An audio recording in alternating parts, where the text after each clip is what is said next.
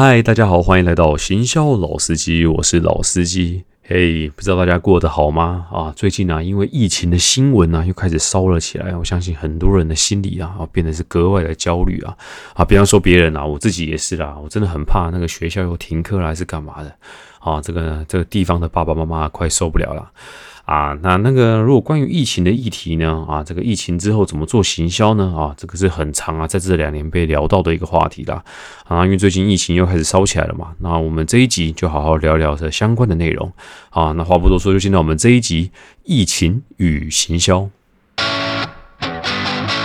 哇，去年的五月啊，如果没记错，应该是五月十八号啊。然后当天呢，爆大量以后呢，哇，几乎呢很多地方啊，啊变成自主性封城啊。啊，这当然呢是听起来是一件非常让台湾人很骄傲的一件事情啊，因为大家呢，哦就自己哦非常自律的啊，就是没有出门的啊。那那我自己呢啊，也是带着一家大小呢啊，就直接呢回到南部的家乡里面去避难啊。比如说避难呢，啊有阿公阿妈可以帮忙。哦，说实话，对我而言啊，这真的是很煎熬啊。这个就是一个，就是这车对我这种爸爸就很像是一个很大型的社会实验啊，就是把大家关在一起啊，看呢到最后呢啊，是小孩先 K 笑呢，还是爸爸妈妈先 K 笑呢，还是阿公阿妈先 K 笑？哦，这真的是一个很大的挑战呐啊！那个关了三个月啊，你说呢？全部人都没有坏掉，我看是很难的。总而言之呢，好家在啊，在大家一起努力之下呢，还是度过了这一次的难关啊。所以呢啊，去年的八月多呢，解封以后呢啊，一切呢总算是回归正常了。那今年呢啊，时隔呢不到一年呐啊，现在呢啊，我们的疫情呢又变得开始越来越热了啊。那就看看呢，今年呢，因为毕竟呢这个疫苗打的比较多啊，希望呢大家可以呢克服这次的难关呢。所以呢啊，还没有打疫苗的啊，大家不要忘记啊，自己也好好保重自己。那已经有打疫苗的呢，哎，在家里呢准。备一些常备药啊，先想想看，说是那种头痛药啦、退烧药啦啊。如果真的是有轻症的话，比较有个方法可以预预防一下啊。也不要忘记呢，买一点快筛试剂放在家里，以防万一啦。好了，那重点呢哈，讲到我们这个疫情的时候，行销到底怎么做？啊，讲到这个问题呢，就得先去想想啦。这个疫情的前后呢，到底对于每一个人的生活形态造成多大的生活改变啊？啊，以我自己为例啊，因为我是外商嘛，啊，那个老美那边呢，啊，本身呢这个疫情很严重，所以呢，他们呢就跟全球呢就讲说啊，那个大家呢啊，以防万一呢，大家都不要去公司上班了啊，就在家远端就好了啊，东西设定设定好呢，大家那个东西呢就带回家了，然后自己处理了。哦，结果呢，我已经在家上班了非常长的一段时间了，已经长到我已经不好算了。哦，可已经超过两年了。啊，这两年呢，一开始的时候呢，我还觉得说，哇，在家上班呢，哇，都只能呢对着机器讲话，对着电话讲，都看不到人。啊，以前呢，我最喜欢就在那个办公室里面跟他聊天打屁啦，好不快乐，对不对？那现在呢，不能在这种茶水间里面呢讲讲干话的生活啦，总是有一点点苦闷的。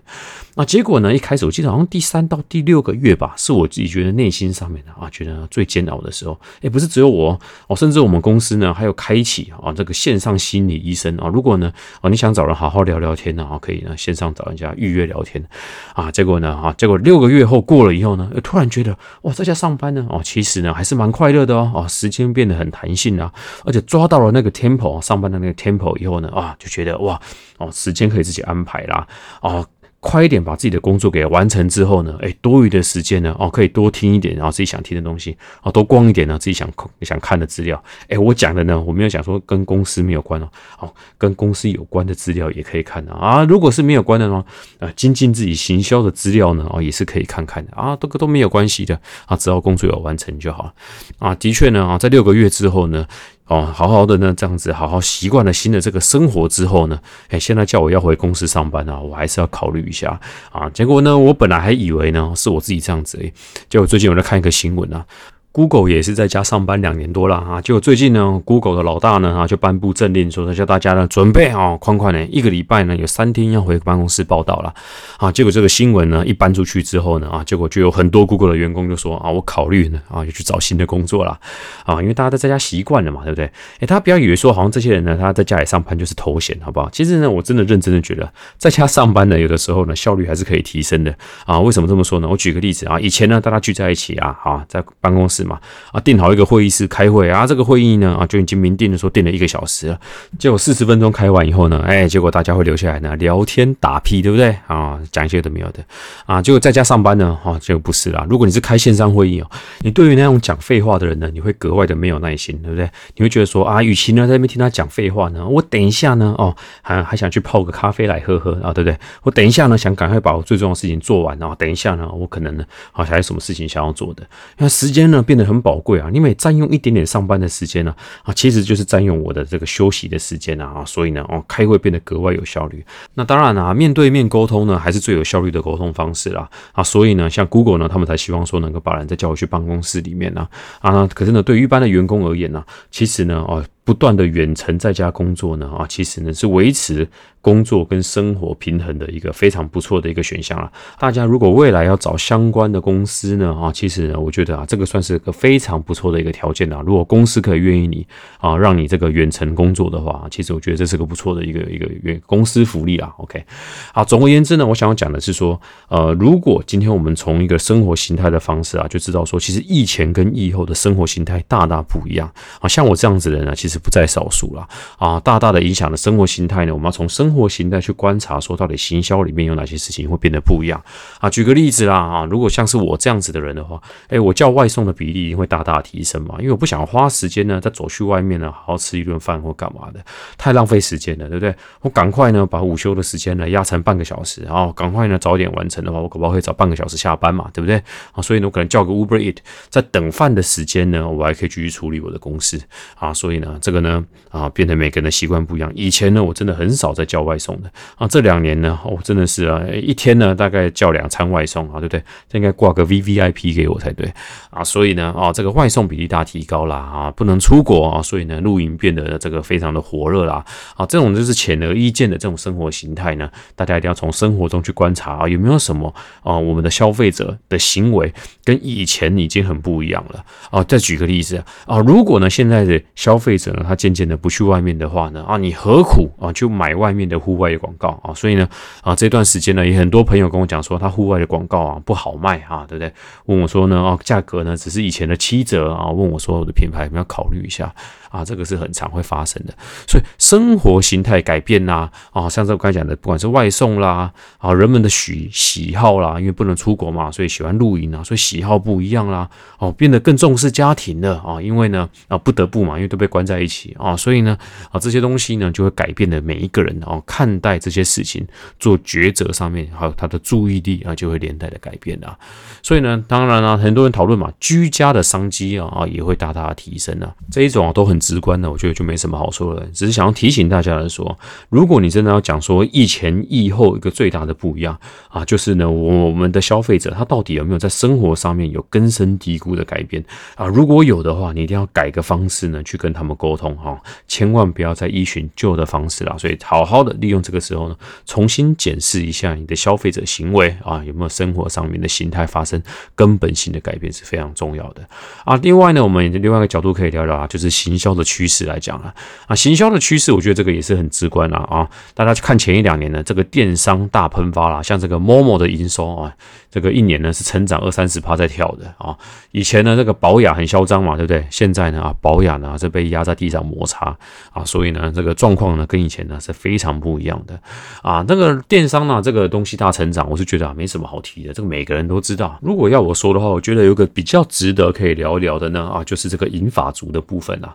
啊，大家有没有注意到呢？过去的一两年呢，你的长辈图呢，收到的几率呢，有大大的提升啊。啊，一方面呢，啊，是因为呢，长辈呢格外的关心我们这些年轻人的身体有没有不好啦，啊，对不对？所以呢，就传个早安你好啊，有没有好好的吃药啊，保重身体，有没有早睡觉哈？啊，这些呢，你可能看到呢，就直接秒删的这些呃讯息。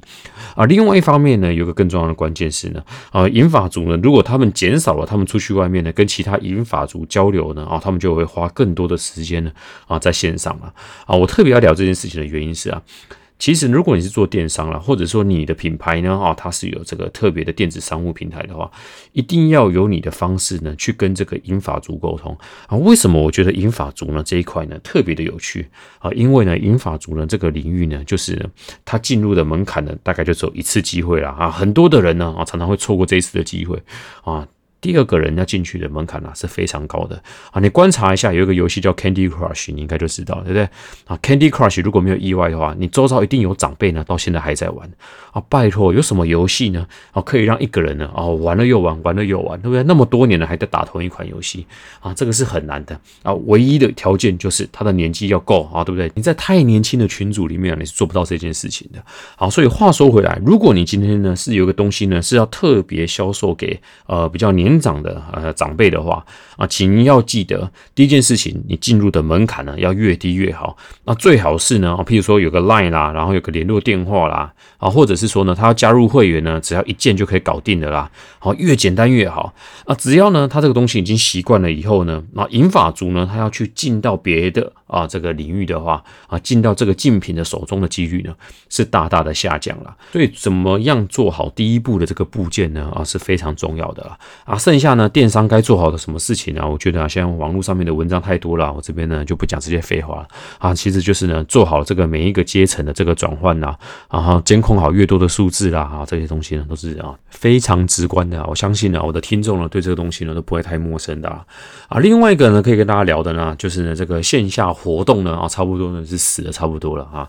我记得呢以前呢两年前呢啊，我很长呢就有时间呢就必须去挑一些修 girl 哦，不是。挑一些呢啊，帮我们去做促销的啊，这些呢合作伙伴啊啊啊，不只是修哥了啊，现场试吃的大哥大姐啊，这个也有了啊。你如果去看好事多嘛，去煮那些好吃的啊，直接呢啊煎一块牛排给你吃的这种啊。啊，这是过去两年都已经没有了嘛？哎，不要小看这些那个呃大哥大姐，他们呢每个人呢哦口才如果练起来的话，好那个帮业绩的推升啊也是很厉害的，对不对？啊，不过呢前两年呢啊这个这个相关的这个选他们这些人才的机会呢越来越少了啊，所以呢啊我是觉得很可惜的。总而言之呢，这种实体的推广啦啊卖场的试吃啦发化妆品的啦啊这种啊其实呢啊在过去的两年呢几乎是呢啊倒了一片呢。啊，那那个户外广告呢？刚有提到嘛，也差不多倒了差不多了。所以大家听一听呢，可以去盘点一下，现在你做的行销呢，有没有跟趋势背道而驰啦？或或者是呢，有没有什么不得不的理由，你必须要留住这些呢风险相对比较高的这些行销工具了？啊，举例来讲，如果现在呢，你还坚持要办实体活动的话，哦，必须说你要有两个东西啊，一个叫做要有配套啊，第二个呢就是要有勇气嘛，对不对？好，如果呢你没有银弹够深的话，你现在很容易呢啊砸下去啊一两千万，说你要办一个实体活动啊，到最后呢疫情来了，然后啊直接倒一片啊，对不对？场地都租了啦，硬体都租了哦，那个损失是非常惊人的。所以啊啊不要忘记，如果你现在要做这些东西呢，好好盘点一下啊，到底呢值不值得让你冒这样子的风险啊去做相关的一个投资规划啦啊。这个就不要忘记了啊！第三个呢，我觉得可以聊聊的呢啊，就是呢，很多网络上面呢，现在的文章就跟你讲说，哦，这什么 O M O 啦，哈，O to O 啦，哈，这个东西的文章非常的多啦啊，帮大家那个快速科普一下，这个 O M O 呢啊，就是 Online Merge Offline 啊，这个线上线下的一个整合啦。好，O to O 呢啊，就是 Online to Offline 啊，这个呢啊，也是上线上跟线下的一个虚实的串联啊。啊，其实啊，在我看来啊，很多人就说哦，这两个哪里不一样啊？其实，在我看来，其实他们本质上面其实是很接近的啊。总而言之呢，就是随着啊这个行销的工具越来越多嘛。大家可以记录的东西越来越多，那所以呢，你在整合行销上面呢，你可以作为判别识别的工具越来越多啊。我的理解上面是说，如果你本身整合行销的概念够的话啊，这些名词呢，其实呢，跟你过去的一个核心理念呢是没有什么太大的啊这个改变的。说实话呢啊，就是呢啊，比且比较多的一个比较行销的噱头罢了，好不好？大家不要太把这个东西往心里去。如果你过去呢就把一些重要的数据呢哦都看得很清楚的话啊，不管它是 O M O 啊 O T O 啊，不要觉得说我要像要多学一个工具啊，那些东西呢，就跟我们以前的概念一样，好吧？如果呢，你对于整合行销不太清楚的话，去听我第一季的第五集啊，我相信啊，大家可以去复习一下。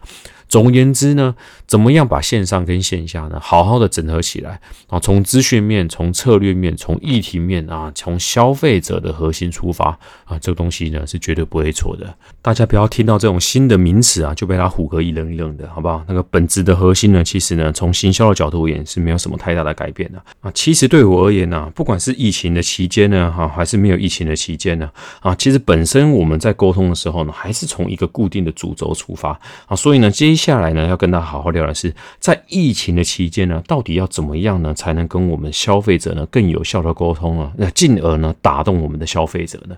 所以接下来呢，进到我们第二个议题：疫情期间的行销与沟通。我来聊聊啊，到底在疫情期间呢，怎么样去设定一个好的议题或一个好的行销沟通的方向呢？啊，会让你的沟通呢可以事半功倍啦。哦，如果你的商品呢是直接跟疫情有关系的啊，譬如说啦，啊，你是卖这个口罩啦，你是卖杀菌的，你是卖保健食品的，啊，这个没什么好说的，这个很直观嘛，对不对？疫情呢，啊。把握时间哦，有很多的声量呢，很多的公关议题可以去操作的呢，就是在这一段时间下去操作呢，一定没有错的。因为这个时候呢，大家最想要看的呢，就是这个相关的新闻了。如果你的商品呢，可以在这相关的新闻之中呢，哦，能够崭露头角的话，哦，相信呢，对你的业绩呢，可以有很大的帮助啦。哦，想想看你能不能有机会呢，让大家认为说，哦，譬如说要杀菌，就一定要买这个品牌啊，或者是你可以把你的这个市场再切得更精准啊。如果你是加家庭的话啊，如果你有小孩的话啊，你就一定要这个商品啊，不要说把这个市场全部吃下来。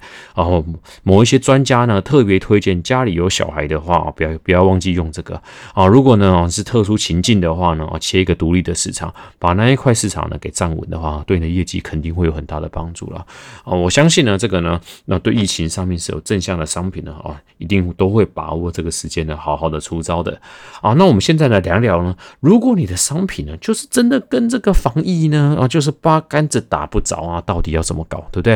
啊，我举个例子啊，老师，我就是在卖吉他的，对不对啊？请问呢，我这个东西怎么用？就像我讲的一样嘛，如果你没有办法直接呢从产品面的地方下手啊，试试看从这个使用情境的地方呢，可不可以下手啊？我举一个例子，你直接呢丢一个广告给我说，哦，现在呢那个买吉他很便宜啊，拜托我就是。快跟小孩子关到 K 小了，对不对？我哪有那个心思去学吉他，对不对？不过换个角度啊，如果今天你丢一个广告给我，对不对？啊，你给他看一个就是五秒钟呢，啊，全家呢在家里呢啊被小孩子呢轰炸过，家里乱七八糟的，对不对？看了就想翻桌了啊，把这个家给炸掉了啊，啊，这是一个状况，对不对？你再给他看另外一个对比的哦，全家的人呢，哦，因为爸爸有一把吉他啊，跟着全家的人呢啊一起呢啊听听音乐，唱唱歌，然后小孩子很乖，好营造出一种呢好很像是呢啊这个美好家庭的一个。幻想啊，对不对？啊，这个感觉呢就很不一样。那个前后的对比呢，马上就可以做出来啊。如果是我今天设计这广告呢，啊，前五秒钟哦，给他看一个死小孩，一副死人一样，对不对？啊，这边划手机啊，爸爸很无聊，对不对？很想死的样子。然后呢，六到十秒的时候呢，哦，一个对照组，对不对？一个爸爸弹的吉他啊，小孩子围着爸爸，然后在那边唱歌啊，全家呢那个气氛啊，觉得很棒的样子。然后呢，第十一秒开始呢，就秀说，哎，你家的这个吉他的广告呢，啊，记得来哪里买，对不对？啊，现在呢有。促销活动啊，最后两秒钟再跟他讲说，现在呢买吉他呢还有松乌颗粒啊，你家的小孩呢啊就不会一直在那边划三 C 的产品哦，这样子一个使用情境呢，就会让整个的这个行销变得很完整了。所以呢，想想看，在疫情之中呢，到底消费者他的生活形态或什么样的不一样？你的商品呢，可不可以从这个时候呢，再把它放进去啊？这样子，所以好好去思考一下，这样子，相信呢会找到那种非常多的一个突破机会啊。连这个吉他呢，离这个疫情呢是八竿子打不着，都有机会的话。我相信很多人的商品呢都一定会有机会了，好，从家庭的角度去切入啦，从个人放松的角度啊，这个都是呢疫情时候大家非常需要的。然后最后呢，如果你真的怎么找呢都找不到呢，还有一招啊，对不对？还有一招，这招是什么招呢？就是呢。把你品牌的正向力量呢提供给我们的消费者啊！如果大家有看二零二零年 Nike 最成功的一支广告影片啊，那时候美国的疫情非常非常的严重啊，结果 Nike 呢拍出了被大家誉为说哇非常经典的年度最佳操作了。那这一支 Nike 的影片呢，它的标榜叫做 You can't stop sport because you can't stop us。啊，总而言之呢，就说大家一起面对一个这么大的一个挑战，他把所有的运动员呢，哦，他里面的运动明星呢，都集合起来，过去的片段，他把它剪接成一个非常精彩的广告。哦，从这些运动员的口中，哦，说出说，即使我们面对了这些挑战，我们最后还是会克服一切。哦，就像是运动一样，哇，他整个呢，把整个 Nike 的层次呢往上拉了好几个档次啊。哦，所以呢，这是个非常值得学习的一个案例。哦，我也会把这个案例呢放在我的脸书粉丝团啊，因为这样子广告呢不好用 podcast 的方式呈现给大家，我就贴在脸书粉丝团呢啊。如果呢你想要多学一些行销东西的人呢，哦，欢迎去我脸书粉丝团里面呢，里面有很多呢，好像有的没有的一些案例给大家看看啦，给大家可以参考一下。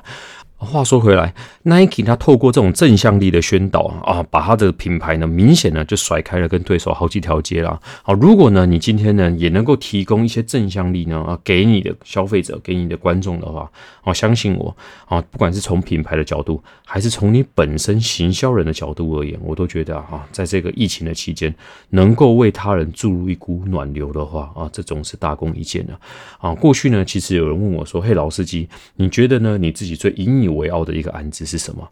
我必须说啊，我过去拍过了那么多广告啊，不过最让我觉得得意的一个作品啊，啊，下面的那些影片的留言啊，都是留说哇，这支影片啊，看得我热泪盈眶啊，以台湾人为荣啊，这样子的一个作品呢，确实是我自己过去啊，我自己呢拍完出去以后，我自己都觉得说哇，我做了一件我自己都觉得我很骄傲的事情。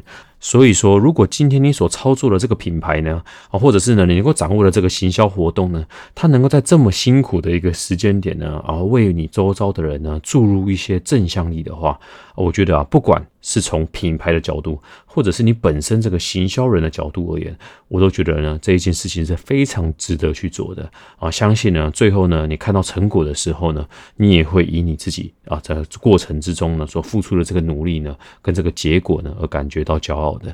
也祝福呢大家呢能够一起呢啊平平安安的呢哦度过呢啊这个疫情的这个难关啦。好的，以上呢是我们今天的主要内容啦。这一集的信箱时间呢，我要感谢这个。时报文化出版社的伟之啊，伟之这边呢有提供一本书啦，那个水野学的新书啊，价值从视野开始啊。我自己其实这本书呢也翻的差不多了啊。本身呢水野学呢啊就是一个非常厉害的一个啊创意总监啦啊。水野学呢啊本身呢他之前的书啦，那个品味就从知识开始啊。这本书呢我好几年前就看过了啊，写的也是不错了啊。水野学呢算是日本呢非常啊知名的创意总监啊，也是大师级的。啊，他做过了很多啦。如果大家都知道的话，其实熊本熊呢就出自他的手啦。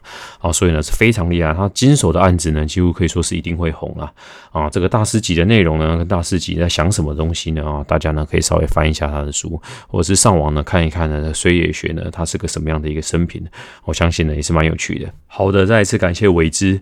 OK，以上是我们今天这一集的全部内容啦。如果喜欢我们的内容的话呢，不要忘记给我们五星好评啊，然后呢加入我们的脸书粉丝团。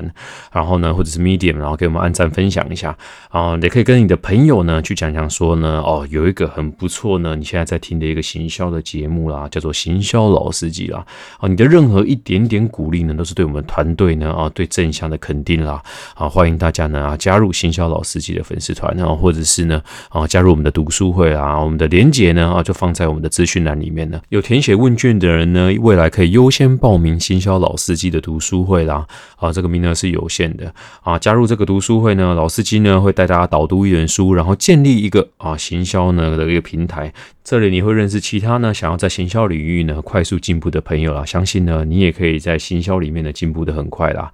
好的，以上是我们今天的全部内容啦啊，祝福大家呢啊在这次的疫情的困难之中呢啊也可以平安度过啦。希望大家都可以平平安安、健健康康的。行销老司机，我们下周二同一时间我们行销老司机见，拜拜。